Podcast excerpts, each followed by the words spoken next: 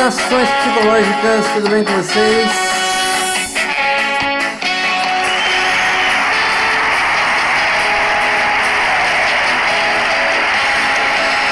Podem dizer, podem dizer que vocês estavam com saudade dos podcasts e nós estamos de volta!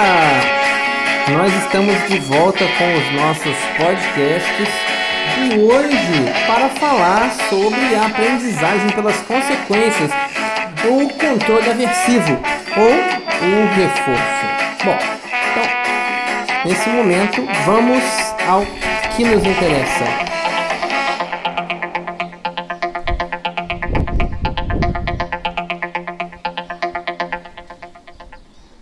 Senhoras e senhores, eh, vamos hoje falar então sobre o comportamento, sobre o controle aversivo. Né? Comportamento pode ser controlado pelas suas consequências. Dependendo do que acontece, você vai voltar a fazer certa coisa ou não. É.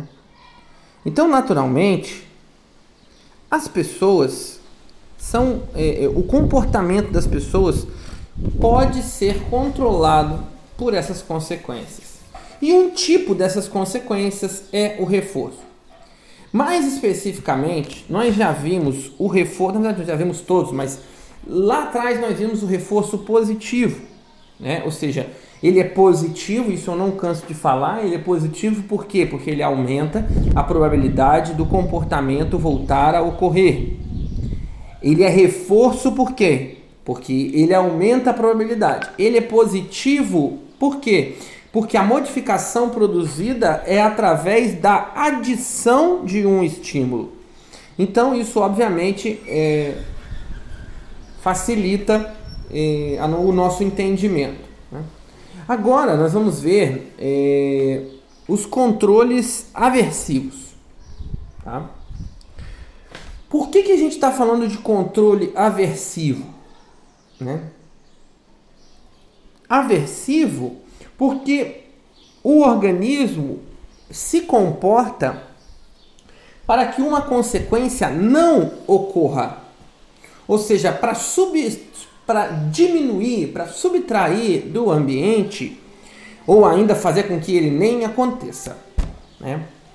Tendenciosamente, nós fugimos daquilo que nos é aversivo, daquilo que, daquilo que não é bom. Né? É, eu dei o um exemplo em aula do limite de velocidade, por exemplo. Né?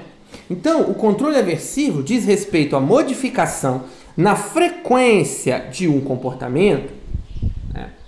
utilizando-se do reforço negativo e da punição positiva ou negativa.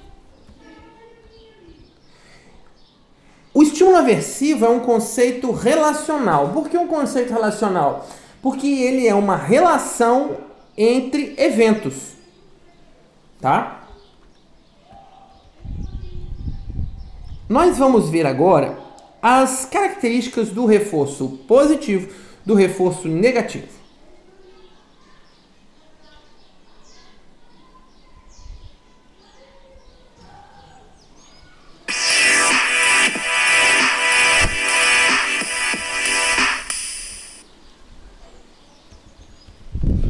Bom, o reforço ele não se dá apenas pela adição de estímulos, né? pela apresentação de estímulos, mas também pela retirada de estímulos do ambiente. É aí que nós temos o reforço negativo, né? Ou seja, então, é, como o exemplo que eu dei da dor de cabeça, ou ainda o exemplo que a gente pode dar do remédio que você toma para diminuir a dor no seu pé, por exemplo, isso é um reforço negativo. Negativo por quê? Porque a partir desse comportamento você subtrai a consequência. Tá? Então o estímulo é retirado do ambiente e assim esse, esse comportamento é chamado de reforçador negativo. Tá? Por exemplo, no reforço positivo, vou dar o exemplo do Skinner, né? No reforço positivo, o animal é precisa pressionar a barra e aí quando ele pressiona a barra, ele ganha água. No reforço negativo, o, o animal está na, na gaiola recebendo choques elétricos e toda vez que ele pressiona a barra, o choque é retirado, ou seja, retirar um estímulo do, do retirar um estímulo que é o choque elétrico.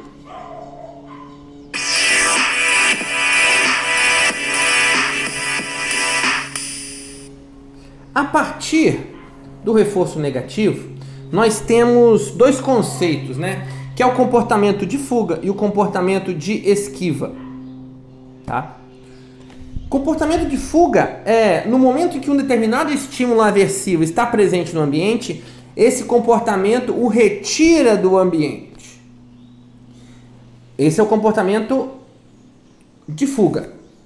O comportamento de esquiva né, é, ocorre quando um estímulo aversivo né, não está no ambiente e fazer isso, emitir esse comportamento, fazer essa coisa, faz com que o estímulo não apareça ou demore mais a aparecer. Como, por exemplo, é, é, fazer dieta é um comportamento de esquiva. Por quê? Porque ele faz com que a coisa não apareça ou ainda que se postergue.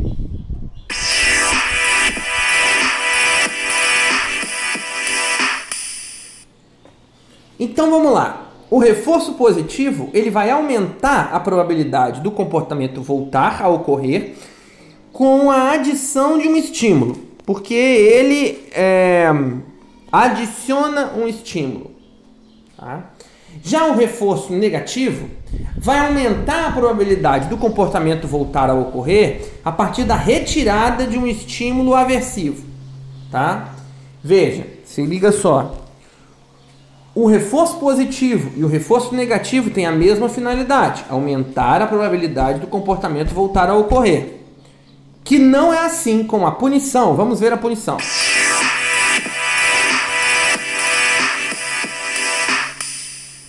A punição que é, vai eliminar, tem o objetivo né, de eliminar comportamentos inadequados, comportamentos ameaçadores, ou que sejam até mesmo indesejáveis.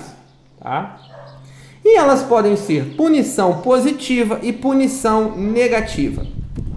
A punição positiva é, um, é, é uma contingência de comportamento que produz que é produzida a partir de uma apresentação de um estímulo que vai reduzir a probabilidade da ocorrência daquele comportamento.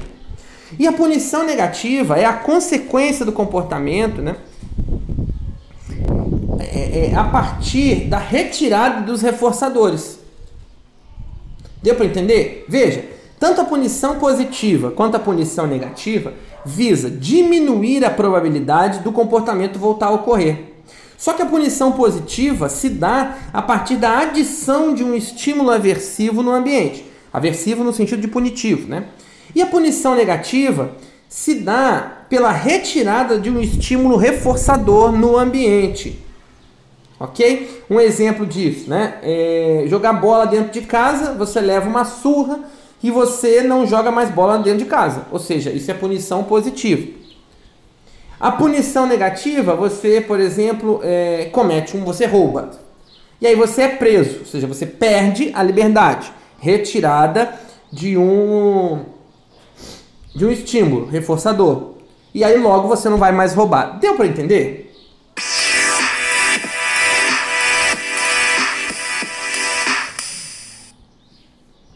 Agora, nós ainda temos a extinção. E aí é mais importante, que a gente já viu sobre isso. A, a extinção visa, é, como eu vou dizer para você, é, retirar totalmente aquele estímulo. Fazer com que a pessoa não aprenda mais, não faça mais aquilo que ela fazia. Então, Veja, a punição também visa retirar. Mas a, a extinção, né, é, é, é, um comportamento produzia uma, uma consequência reforçadora. Só que ele não produz mais essa consequência porque ele foi extinto, porque ele acabou. Ok? Então, a diferença entre punição e extinção é o processo. A punição ela suprime rapidamente a resposta. E a extinção ela vai visar acabar com a resposta de maneira gradual na probabilidade dela ocorrer. Né? É, bom, chegamos até aqui. Esse foi muito mais lento, mais explicativo. Eu quis esmiuçar um pouco mais para que vocês ficassem com essa explicação.